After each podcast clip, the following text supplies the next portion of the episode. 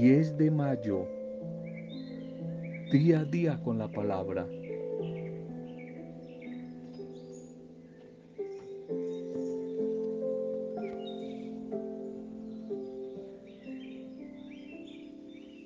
¿Hasta qué punto queremos que Dios nos bendiga? La elección es nuestra. Pidámosle al Señor que nos haga dignos de confianza y generosos, tal como Él mismo es digno de confianza y generoso. En días pasados hablábamos de la fidelidad y la confianza, que son características de una mujer, de un hombre llamado por Dios, pero también allí desde casa desde cualquier vocación. Decíamos que tal vez la primera cualidad de un animador, de un líder, comenzando por papá, mamá, los educadores, de una u otra manera, todos somos líderes porque influenciamos sobre los demás. Y decíamos que necesitamos ser dignos de confianza y fieles a Dios, de confianza para los demás y fieles también a los demás. Necesitamos esa sensibilidad también ante las necesidades que vemos a nuestro alrededor. Necesitamos desde la confianza y la fidelidad ser sensibles al dolor de las demás personas. De tal manera que Dios puede bendecir nuestra vida. Dios quiere confiar en nosotros grandes riquezas espirituales, emocionales y también materiales. Pero si no somos dignos de confianza, fieles y sensibles a la necesidad de los demás. Entonces, ¿en quién va a confiar Dios? Y te pregunto y me pregunto, ¿hasta qué punto queremos que Dios nos bendiga? ¿Hasta qué punto tú quieres que Dios hoy mismo te bendiga? La elección es tuya, es mía. Pidámosle a Él que a través de su Espíritu nos haga dignos de confianza, solidarios, fieles, generosos, tal como Él es digno de confianza y Él es generoso y solidario con nosotros.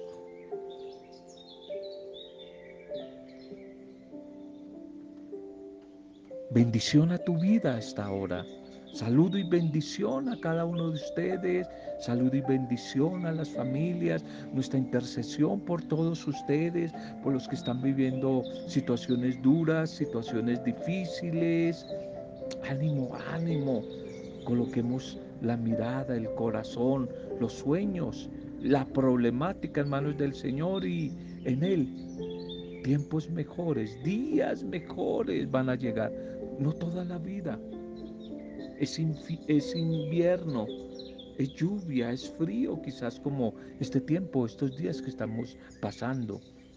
Tiempos mejores van a llegar. Nuestra intercesión por cada uno de ustedes, nuestra intercesión y salud y bendición a las pequeñas comunidades, a los grupos, microempresarios, a todos ustedes que les llega en la cercanía o en la distancia, allí en lugares remotos, en otros países, este audio. Un saludo, un abrazo para cada una de sus vidas. Nuestro saludo, oración, bendición y felicitación a todos los que hoy están de cumpleaños o celebrando una fecha muy especial. Feliz día. Bendiciones a cada uno de ustedes. Segundo mensaje para hoy, titulémoslo la vida en diferido, en diferido. Evangelio de Juan 5, 4, 5. porque todo el que ha nacido de Dios vence al mundo. Esta es la victoria que vence al mundo, nuestra fe. ¿Quién es el que vence al mundo? Sino el que cree que Jesús es el Hijo de Dios. En diferido, la vida en diferido. Tal vez la vida con Dios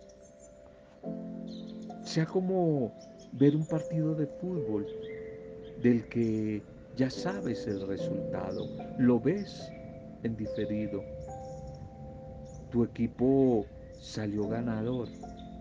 El partido terminó ya hace una o dos horas.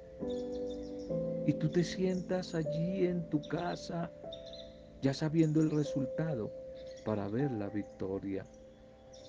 Comienza el partido y a los 10 minutos tu equipo recibe un gol en contra. En otra ocasión te hubieras desesperado, los nervios te hubieran robado la calma, quizás te habías achantado, desanimado, pero no como es en diferido, tú estás tranquilo, ya sabes el resultado final. Y en lugar de que llegue el gol del empate, llega otro gol a favor del equipo contrario. Imagínate qué hubiera sucedido si ves el partido en directo, como nos ha pasado a muchos que nos gusta el fútbol. Y esta reflexión estuve haciendo estos días después de un gran partido de estos de la Champions League, allí en Europa, en días pasados, mirando un partido muy dramático del Real Madrid. Me ponía a pensar en eso. Cómo cuando nuestro equipo va perdiendo, nos alteramos muchas veces, perdemos la paz. Empezamos a culpar al árbitro, al entrenador, al arquero, a la defensa, a todo el mundo. Pero como es en diferido, no lo olvides tranquilo. Tú ya sabes el resultado final. Y entonces sí, claro, llegó el gol del empate al final, ya al final del partido, llegó el gol del empate y ya en el último momento, en el último minuto o sobre el tiempo extra, llegó el gol de la victoria de nuestro equipo. Todo estaba tranquilo, todo estaba claro, todo estaba, todo estaba en paz. Solo era como un asunto, una cuestión de tiempo y saber esperar. La vida en diferido la vida en diferido. Y quizás una de las frases que se repite constantemente en el libro del Apocalipsis, último libro de la Biblia, es, hecho está, hecho está, ya está hecho. Sí, si está Jesús en nuestra vida, ya todo está dicho, ya todo está hecho, hecho está. En Jesús somos más que vencedores, como nos dice San Pablo. Somos más que vencedores en Él. Es un hecho, hecho está. Ya el triunfo es nuestro. El triunfo es nuestro. Aunque al principio el marcador pareciera que va en contra nuestra. Sabemos que en algún momento llegará el gol de la victoria a nuestra vida. San Juan el apóstol Juan. Lo estaba viendo desde la tierra. Él estaba viendo ese partido de la vida eterna aquí desde la tierra. El escenario consumado desde los tiempos antiguos se desplegaba ante él como una película. Y la frase que ante la limitada mente de Juan y su espíritu ansioso le traía paz, le traía fortaleza, esperanza, le traía descanso, era hecho está, ya está hecho. Yo quisiera decirte eso a ti, hecho está. Hecho está ya la victoria para tu vida, no la derrota. Hecho está ya la bendición para tu vida. Por eso te invito que cuando te falte la fe, que cuando las cosas no salgan como tú quieres, como tú piensas, cuando Dios parezca distante, cuando parezca que Dios es sordo y como que no te escucha, cuando parezca que el futuro está como medio embolatado, como que es incierto, acuérdate, no lo olvides, acuérdate que en Jesús ya eres más que un vencedor, porque hubo alguien que te amó y prometió hacer tuya su victoria. Jesús resucitado allí en la cruz. Si tú no lo ves así, si dudas acerca del resultado final de tu vida, si piensas no poder lograrlo, perderás tu victoria. Porque hecho está. ¿Y qué es lo que está hecho? La bendición, la resurrección, el triunfo en tu vida. Porque todo lo puedes lograr en Cristo, en Cristo Jesús, que te da y nos da nuevas fuerzas. Toda victoria la podemos lograr en Él, que le da sentido a nuestro existir. Y te pregunto y me pregunto, ¿quién es el que te sustenta a ti? ¿Quién es el que te llena de esperanza? ¿Quién o qué te llena de ilusión, de fortalezas? Y te pregunto y me pregunto, ¿con qué fuerzas corres la carrera? ¿Juegas el partido de la vida? ¿Con qué fuerzas? No te asustes, ánimo, ánimo. Más bien, siéntate a esperar como si fuera un partido tu vida en diferido, tú ya sabes, por la fe en Jesús, ya sabes el resultado final. Ya sabes, ya sabes. Más bien siéntate a esperar que el triunfo ya está hecho, ya está hecho, hecho está. Solamente es cuestión de tiempo, solamente es cuestión de creer, confiar y esperar. Ánimo, ánimo que aunque en este momento en tu vida el marcador vaya en contra tuya, sabemos que en algún momento llegará el gol de la victoria, el gol de la victoria, como sucedió en estos días en ese partido del Real Madrid, en la Copa de Campeones de Europa. Al final llegó el empate y al final llegó la victoria. Ánimo, ánimo. La liturgia para este día que nos propone la iglesia en esta ya cuarta semana del tiempo de la Pascua, ya vamos cada vez más acelerado hacia la meta. La meta de la Pascua es Pentecostés. Pentecostés, la vida del Espíritu, la vida nueva en el Espíritu. Titulemos el mensaje. Todos llamados a la unidad. Un llamado a la unidad. Y la primera lectura para hoy. Seguimos con el libro de los Hechos Apostólicos, que me imagino que ya estás haciendo la tarea.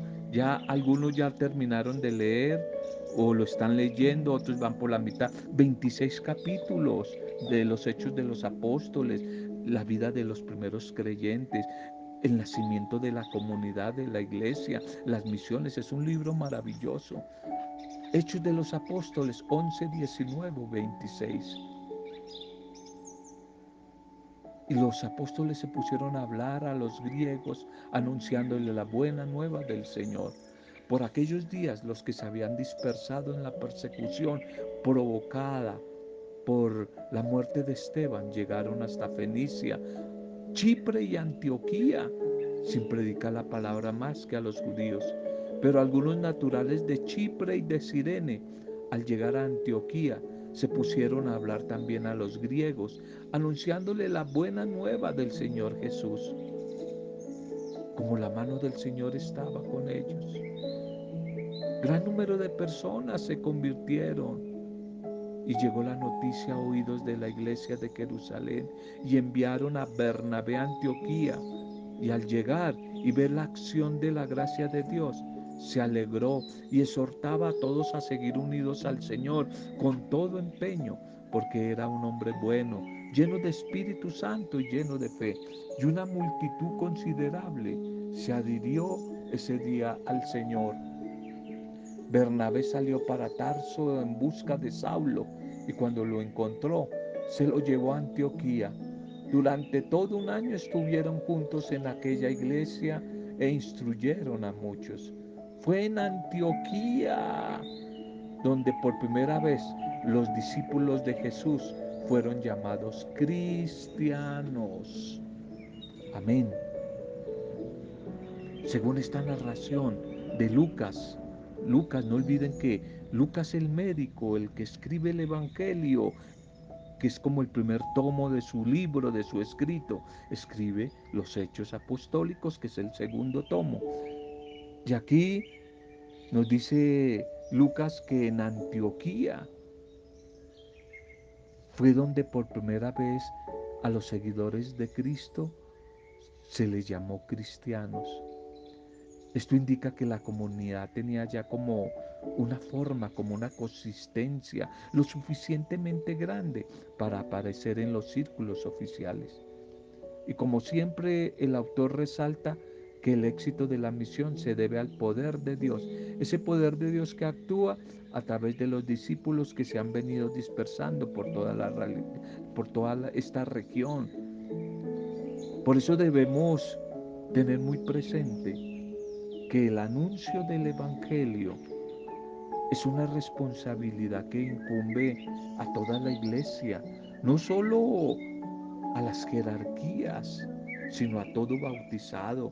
Todo bautizado debe comprometerse cada vez más a dar testimonio con su propia vida de Jesús, a favorecer la difusión de la palabra de Dios y en ningún momento convertirse en obstáculo para la acción del Espíritu Santo.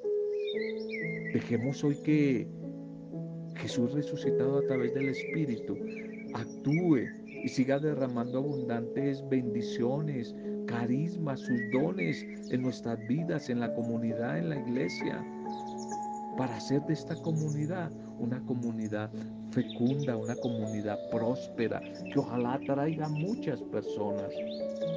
Este texto de la primera lectura de hoy,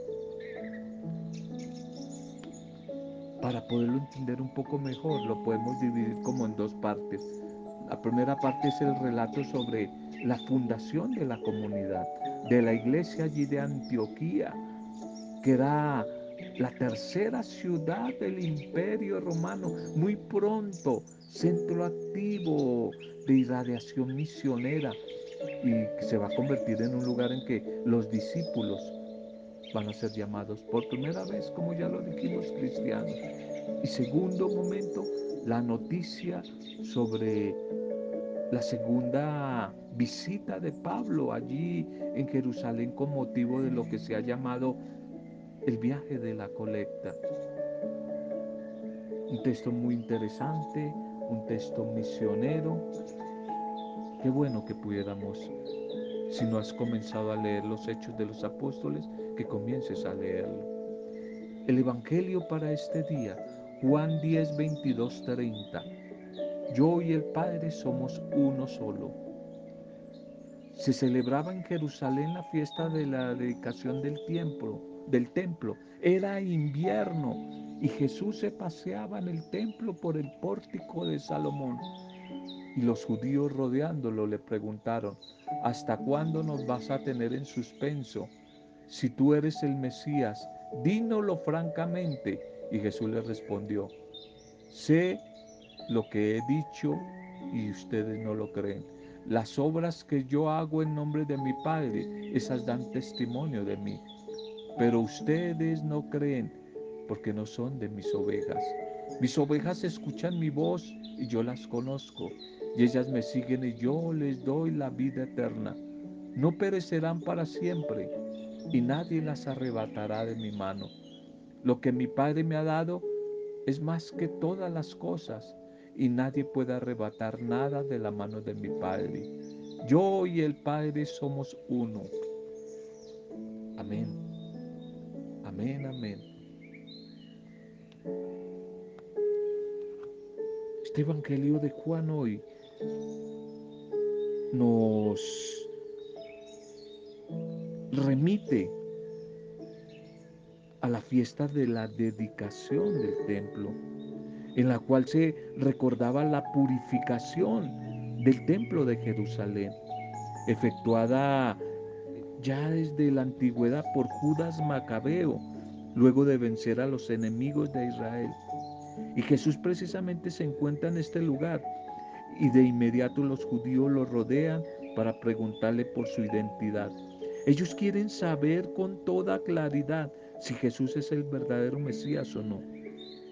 Ya Jesús en varias ocasiones lo había dicho abiertamente, pero no le creyeron. Y falta allí como un elemento esencial, la fe. Solo eh, la fe va a ser capaz al ser humano de reconocer a Jesús como el Hijo del Dios vivo. Creer en Jesús comporta una actitud de íntima comunión con Él. Tomando quizás la comparación del pastor y las ovejas, el pastor con sus ovejas, se trata de escuchar su voz y seguirlo.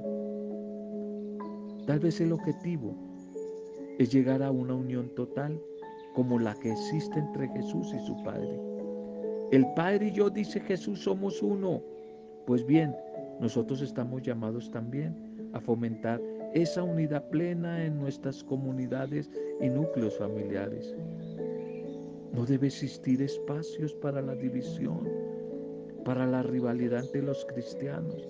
Todos debiéramos de tener un mismo sentido. Todos debiéramos tener una misma fe, unos mismos sueños.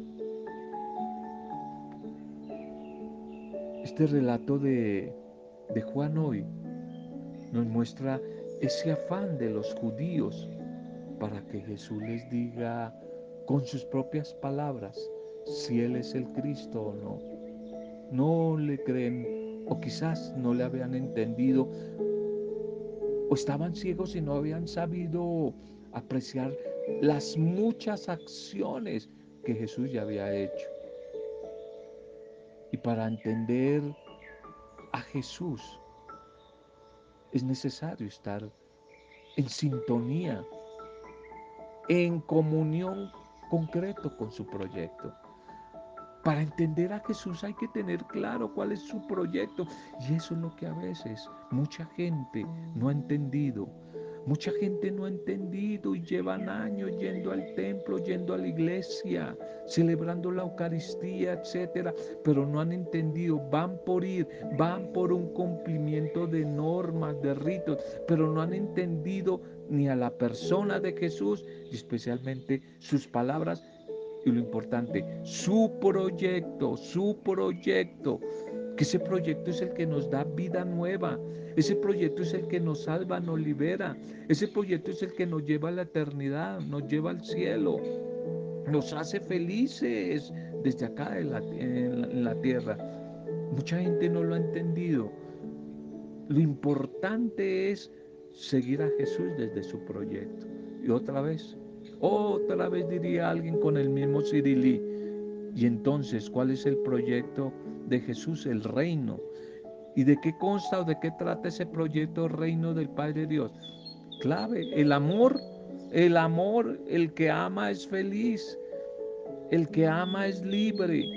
El amor, el perdón, la reconciliación, el servicio, la solidaridad, la entrega, el compartir con los otros, el ayudar a los otros.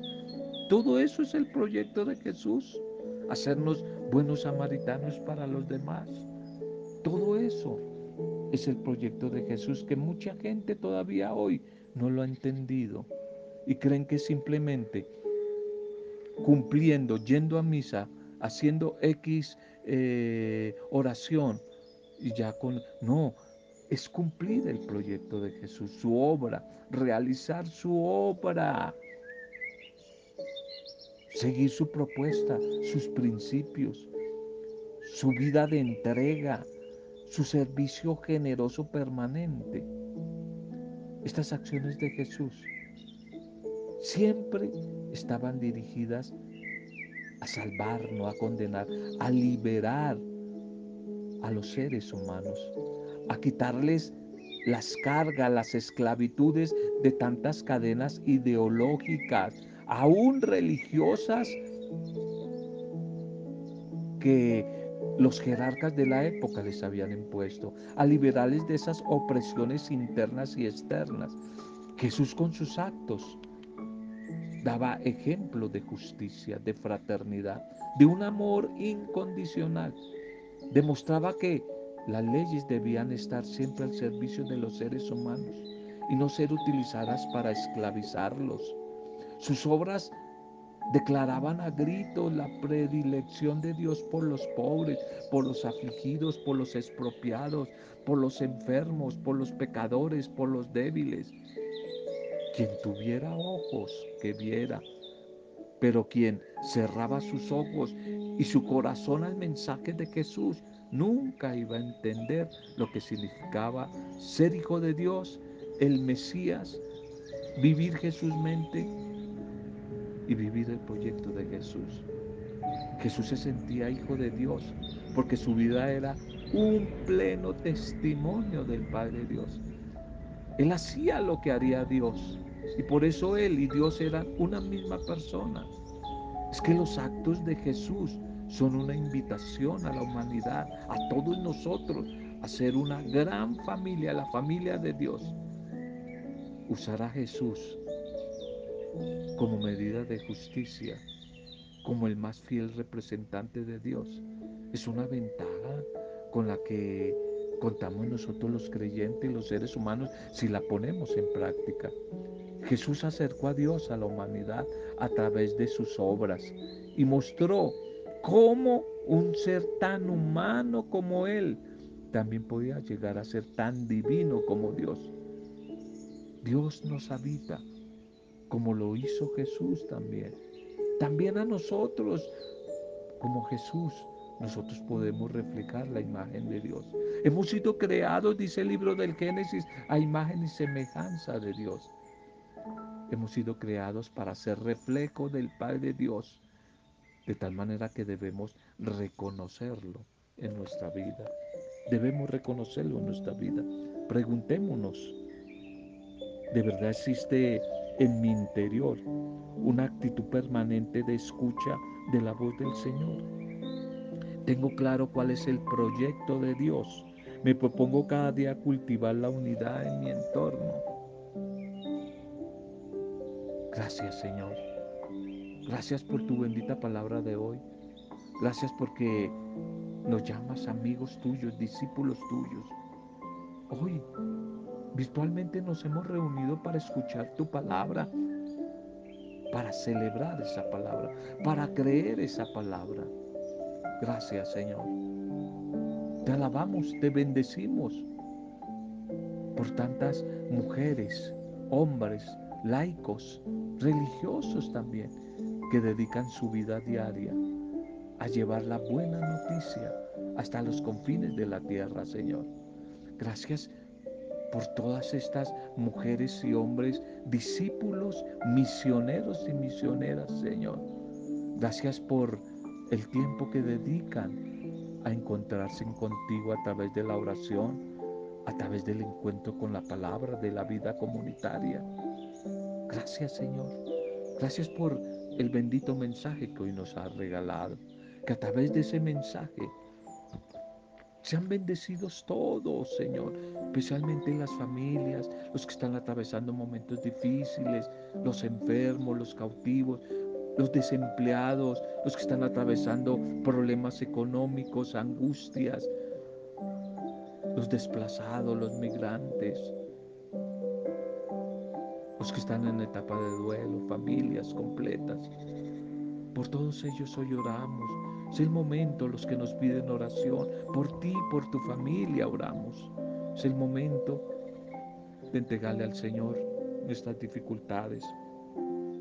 Creemos como el primer mensaje, Señor, que aunque pareciera que en algún área de nuestra vida hoy vamos perdiendo el partido, tenemos goles en contra, al final, al final sabemos que en ti ganaremos.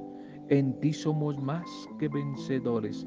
En ti somos victoriosos gracias a tu amor, a tu perdón y a tu misericordia, Señor. Gracias, gracias. Que sean bendecidos los que hoy están de cumpleaños o celebrando alguna fecha especial. Que sean bendecidos nuestros gobernantes. Sea bendecido nuestro país. En los diferentes lugares, quizás otras naciones donde hay hermanos nuestros que están viviendo. Gracias, Señor que desde el poder intercesor de tu Santo Espíritu, para gloria, alabanza y adoración tuya, Padre Dios Creador, en el nombre del resucitado, Jesús el Señor, en el nombre de Él, con acción de gracias, alabanza y adoración, sigan llegando más y abundantes bendiciones a nuestra vida en medio del tiempo que estamos viviendo. Alabanza, adoración y gloria a ti Dios trino de amor.